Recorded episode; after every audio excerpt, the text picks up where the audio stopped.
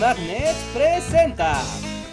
Cuando hablamos del barroco pensamos en un movimiento artístico, pero en realidad fue mucho más que eso. El barroco fue todo un periodo histórico que desde el siglo XVII transformó la forma de concebir el mundo y la manera en que se representaba. Se trata de un impulso cultural que modeló Occidente y le abrió las puertas a la modernidad.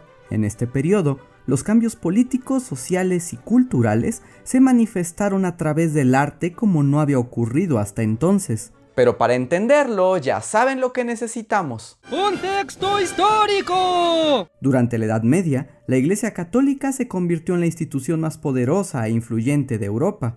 Su fortaleza era clara, pero también sus abusos, mismos que en el siglo XVI fueran denunciados por un fraile agustino llamado Martín Lutero. Ese soy yo. Lutero organizó una revuelta contra la Iglesia Católica de grandes repercusiones. Es un tema muy complejo que podría tener su propio video, así que aquí solo se los contamos rápidamente. La reforma luterana, súper rapidísimo.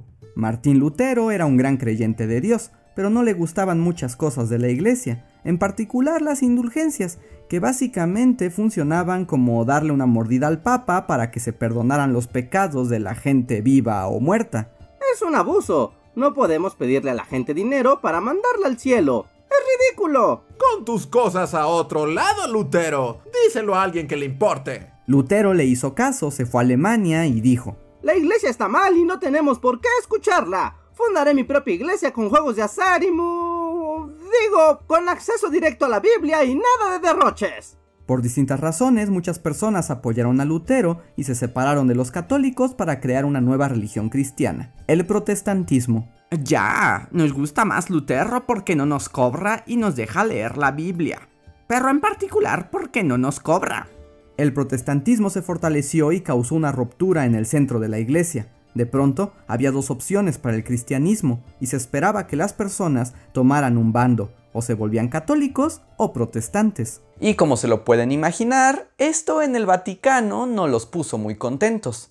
Santo escapulario, no me tiene muy contento. Estamos perdiendo muchos clientes, digo, fieles devotos. ¿Qué vamos a hacer para recuperarnos? Hmm. Lo mismo hacemos cada que las cosas se ponen difíciles, su santidad.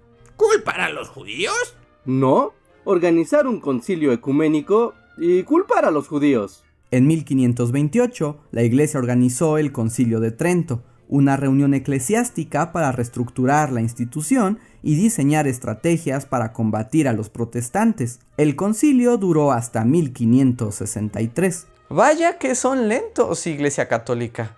Eran otros tiempos, no teníamos tanta prisa. Los resultados del concilio fueron varios, muchos en asuntos teológicos y administrativos de la Iglesia, pero sin duda, uno de los más importantes fue el plan para devolver la gloria al catolicismo y derrotar a los seguidores de Lutero. La gente no nos quiere. Necesitamos una estrategia de publicidad, un cambio de look. ¿Quién podrá ayudarnos? No teman más, viejitos polvosos, que estamos aquí. ¿Podrá ser cierto? ¿Acaso son...? Sí, somos los más grandes artistas de la época y traemos una visión barroca para cambiar su mundo. Baroque Eye for the Tall Church. La iglesia necesita ganar el favor de los fieles. Por fortuna, un nuevo movimiento viene en su ayuda. El barroco. Pero antes de volver con estos artistas, déjenme explicarles qué fue lo que pasó. Recuperar a los fieles era un gran reto, pues digamos que la Iglesia Católica ya tenía mala reputación, así que el Vaticano organizó la llamada Contrarreforma, que buscó las debilidades del protestantismo y las atacó. Y el gran talón de Aquiles de los protestantes era el arte. Los luteranos pensaban que la relación con Dios debía ser directa y austera, que bastaba con la lectura de la Biblia y la virtud moral para alcanzar la gloria, así que todo lo demás les parecía exagerado y pecaminoso. Retiraron las imágenes de sus iglesias y renunciaron a los ritos ostentosos y toda clase de lujos. Y los católicos lo supieron aprovechar. Ay, no sé con quién irme, tengo fe, pero ahora que tenemos más opciones, no sé para dónde. Ven con nosotros, aquí nadie te cobrará nada y te daremos la palabra de Dios en tu idioma. No necesitas mediadores. Aquí puedes alcanzar el cielo tú mismo. Ay, pues suena muy bien. Claro, claro, podrás tener eso, pero ¿ya viste sus iglesias? Mira qué aburridas son. Si vienes con nosotros, puedes tener todo esto.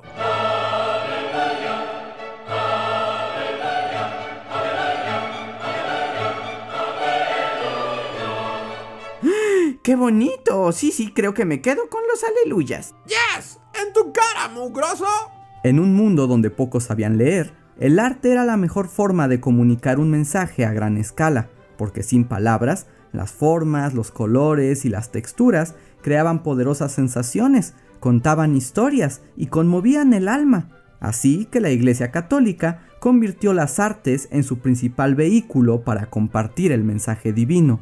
La postura de la contrarreforma fue que el acercamiento no debía ser racional, sino sensorial, que la gracia divina inundara por los sentidos y las emociones, y por eso el arte se convirtió en su principal herramienta. El arte de ese periodo fue principalmente religioso.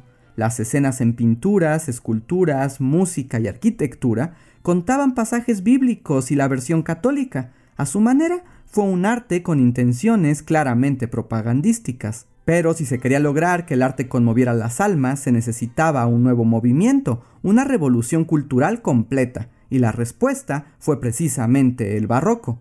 Un estilo espontáneo e impresionante, lleno de formas y colores, desbordado hasta el exceso, lleno de dramatismo y pasión. Los sentidos debían ser exaltados y por eso se implementaron nuevas técnicas y se permitieron representaciones que no existían hasta el momento el estilo se transformó y por eso déjenme presentarles las principales características del arte barroco.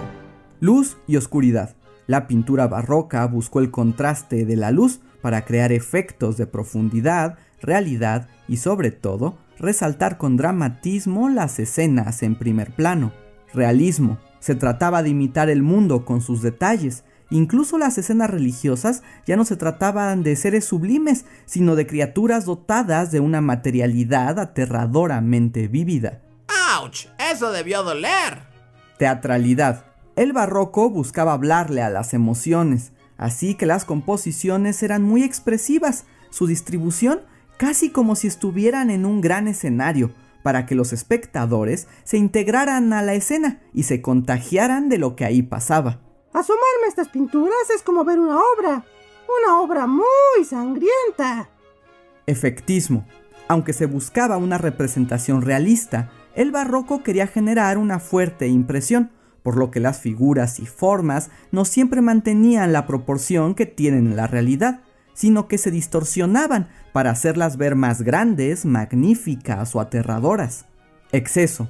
En el barroco todo era desbordado, mucha textura, muchas formas, muchos elementos, muchos colores, grandes cúpulas, retablos doradísimos, todo como un camino para llenar el espacio, no dejar vacíos, generar reacciones sensibles. Todo mucho, como Dios, que llena los rincones del mundo. De hecho, ese exceso fue el que le valió al barroco su nombre, que en un principio era un término despectivo. Fueron los críticos de arte del siglo XVIII los que le dieron el nombre al barroco, como referencia a las perlas barrocas, que era como se les conocía, a las perlas que en vez de ser esféricas tienen bultos y protuberancias exageradas y poco agraciadas. Barroco es ese arte espantoso que se aleja de las formas simples y la proporción clásica. Es una monstruosidad. En cambio, miren a ese David. Ese sí se puede ver. Sí, porque los críticos de arte han sido horribles desde siempre y muchas veces están equivocados. Pues el barroco floreció durante más de un siglo, transformando la visión del mundo. Lo divino podía encontrarse en la tierra, lo corpóreo y mundano se podía considerar una manifestación del espíritu. En términos generales, avanzábamos hacia la modernidad. Y si quieren saber qué es la modernidad, tenemos un video en las etiquetas de aquí arriba. Y todo gracias a grandes artistas que en distintas disciplinas crearon obras maravillosas. Así que volvamos donde nos habíamos quedado. Oh, pero si son los más grandes artistas de los siglos XVI y XVII.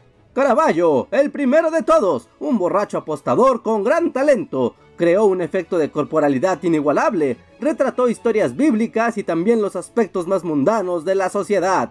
Se le conoce por el tenebrismo, la técnica de claroscuro de fondos muy negros y figuras muy reales en primer plano con profundidad y perspectiva.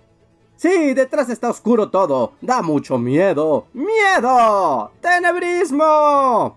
Artemisa Gentelechi, talentosa pintora y una de las primeras mujeres en ser reconocida por las academias de arte. Sus pinturas bíblicas son dramáticas y conmovedoras. Convirtió a las mujeres en sus principales personajes y las dotó de fuerza y autonomía. Y a quien no le guste, le arranco la cabeza. Rubén y Velázquez, ambos pintores para la corte española. Rubens pintó escenas mitológicas y dotó a los cuerpos de un volumen y realismo sensual. Los gorditos también pueden ser sexys y Velázquez reflexionó en torno a la pintura y el acto de creación. Además de su atención al detalle, proponía juegos de perspectiva e identidad para los espectadores. Oh, ¿qué es lo que vemos? ¿Quién está ahí? ¿Quién es el autor? ¿Quién es el espectador? ¿Quién mira a quién en este cuadro? Ese de ahí soy yo, y los reyes en ese espejo. Oh, qué profundo es el mundo de la pintura. No le hagan caso. Básicamente es un troll. Bernini, el arquitecto y escultor que dio al Vaticano su belleza, representó lo divino en forma material con columnas, altos capiteles y esculturas que parecen vivas, llenas de materialidad y sensualidad. Ay, yo no sé si quiero que la iglesia sea tan sensual. Eso es lo que vende, señor Papa. ¿O que no quiere más fieles? Sí, sí quiero. Y Handel, gran músico del barroco, cuyos himnos y partituras no eran solo para la élite, sino para el gusto popular. Sus composiciones melódicas lo hicieron maestro de las grandes aportaciones del barroco a la música, el concierto, la ópera y la sonata. Yo escribí el aleluya. Y juntos forman a los artistas barrocos, los más grandes talentos que salvarán a la iglesia. ¡Bravo, bravo! Los protestantes no tienen oportunidad. Bueno, para ser sinceros, aunque el barroco transformó la sensibilidad europea, no fue exclusivo de los católicos, pues sus técnicas y estilos fueron adoptados también por los países protestantes. ¿Qué qué? En los países protestantes, Holanda y Alemania, no era bien visto representar lo divino, así que las técnicas del barroco fueron aplicadas a escenas mucho más cotidianas, aunque no menos virtuosas. Las representaciones del día a día, conocidas como pintura de género, son un gran testimonio de la vida burguesa del siglo XVIII.